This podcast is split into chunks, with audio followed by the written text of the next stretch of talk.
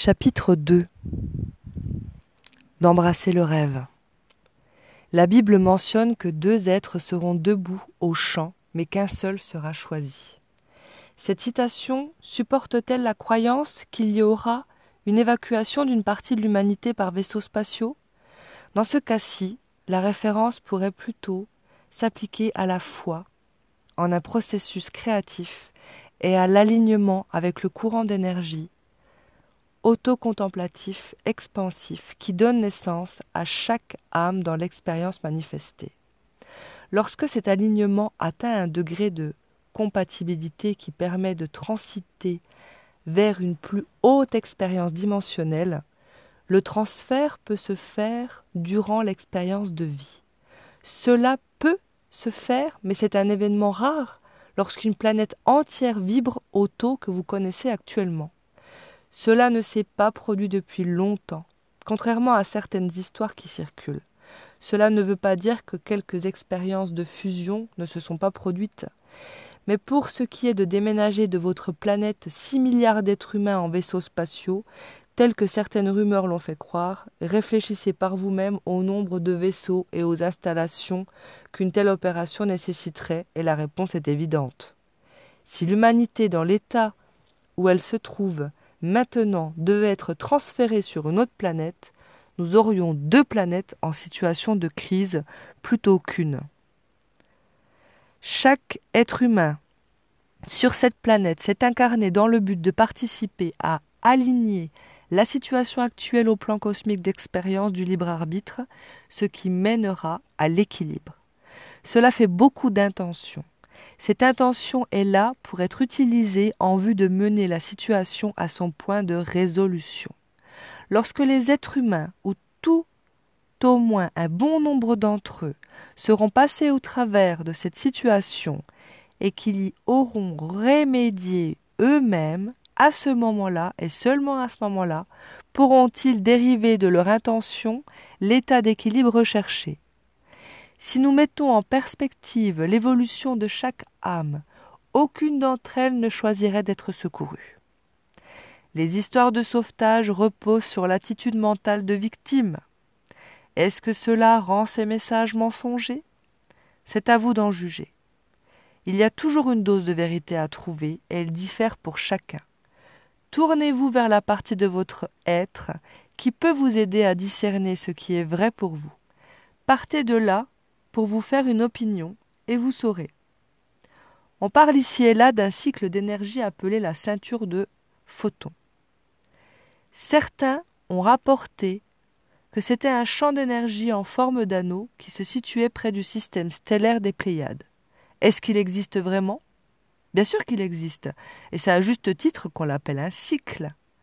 Peu importe ce qu'on en a vu, c'est un mouvement transitoire entre les expériences polaires positives et négatives, pour reprendre vos termes.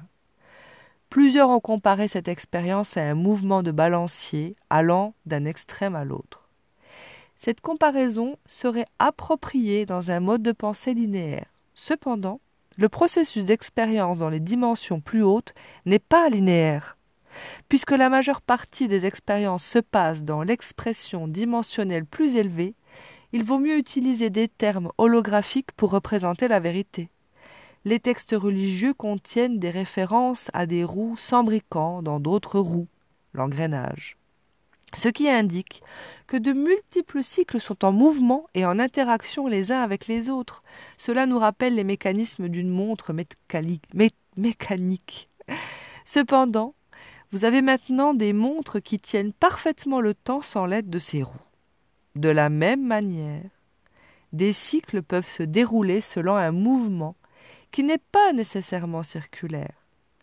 Bien que vous puissiez observer des mouvements circulaires autour de vous, tels celui du système solaire et celui du zodiaque, lorsqu'observés à partir d'une perspective holographique, ces mouvements apparaissent comme des spirales qui permettent l'expansibilité des énergies créatives.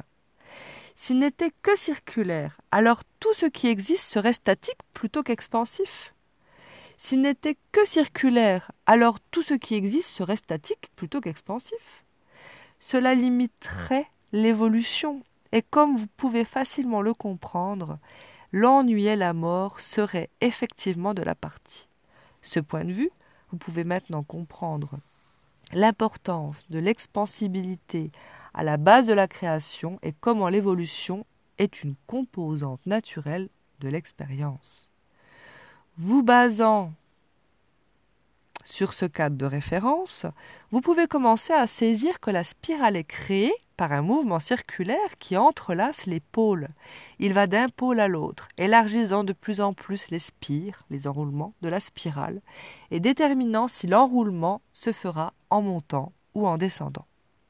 L'énergie nécessaire pour maintenir le mouvement et passer d'un pôle à l'autre est similaire à une charge électrique. Cela se fait par l'entrée et le passage au travers d'un certain champ d'énergie qui cause un changement dans la polarité. Ces champs d'énergie sont également en mouvement, ils se déplacent à travers la galaxie en cycles coordonnés à tous les autres cycles avec une précision mathématique. La planète Terre se tient maintenant à la jonction de plusieurs cycles. C'est un événement rare et de grand intérêt pour cette portion de la galaxie. La coïncidence de ces cycles augmentera l'impact et la portée de la transition entre les pôles. Le fait que la conscience des êtres et celle de la planète soient préparées à le faire est un autre facteur important dans la balance.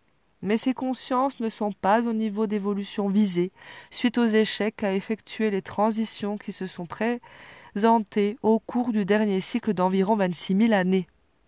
Ajoutez à cela le plan prémédité des forces antagonistes d'empêcher la transition cyclique et de causer délibérément le chaos afin de prolonger le cycle du pôle négatif à leur propre fin. Cela permet de saisir la nécessité pour les êtres humains sur cette planète de faire un bond dans la conscience, afin de survivre à cette transition d'énergie vers le prochain cycle. En se rassemblant en une conscience collective dont la fréquence vibratoire aura augmenté, abandonner le rôle de victime pour accepter la responsabilité personnelle produirait l'élévation nécessaire pour accomplir le changement. Le degré de transformation dans la conscience collective déterminera l'intensité de l'expérience planétaire à un certain point du champ énergétique que vous appelez la ceinture de photons et la capacité de l'humanité à faire l'expérience de la transition au travers de cette ceinture. Le degré de transformation déterminera également le degré de réussite du plan antagoniste. Inutile de le dire, nous ne permettrons pas que le plan réussisse, mais ces questions demeurent, à savoir quelle part les habitants de la Terre joueront-ils? Et où se retrouvera la conscience de l'âme une fois le scénario déroulé? Nous devons souligner le fait que l'équipe au sol est incluse dans ce drame. Elle s'est portée volontaire pour aider, ce qui veut dire qu'elle partage aussi le destin de la conscience planétaire. Il n'y aura aucun sauvetage. Chacun s'élèvera ou tombera, suivant le cours du destin. Cette réalité nourrit donc l'esprit d'engagement et la focalisation des énergies nécessaires pour aider l'humanité à accomplir ce dernier effort, in extrémiste, afin de réussir l'alignement vibratoire. La suite au prochain chapitre.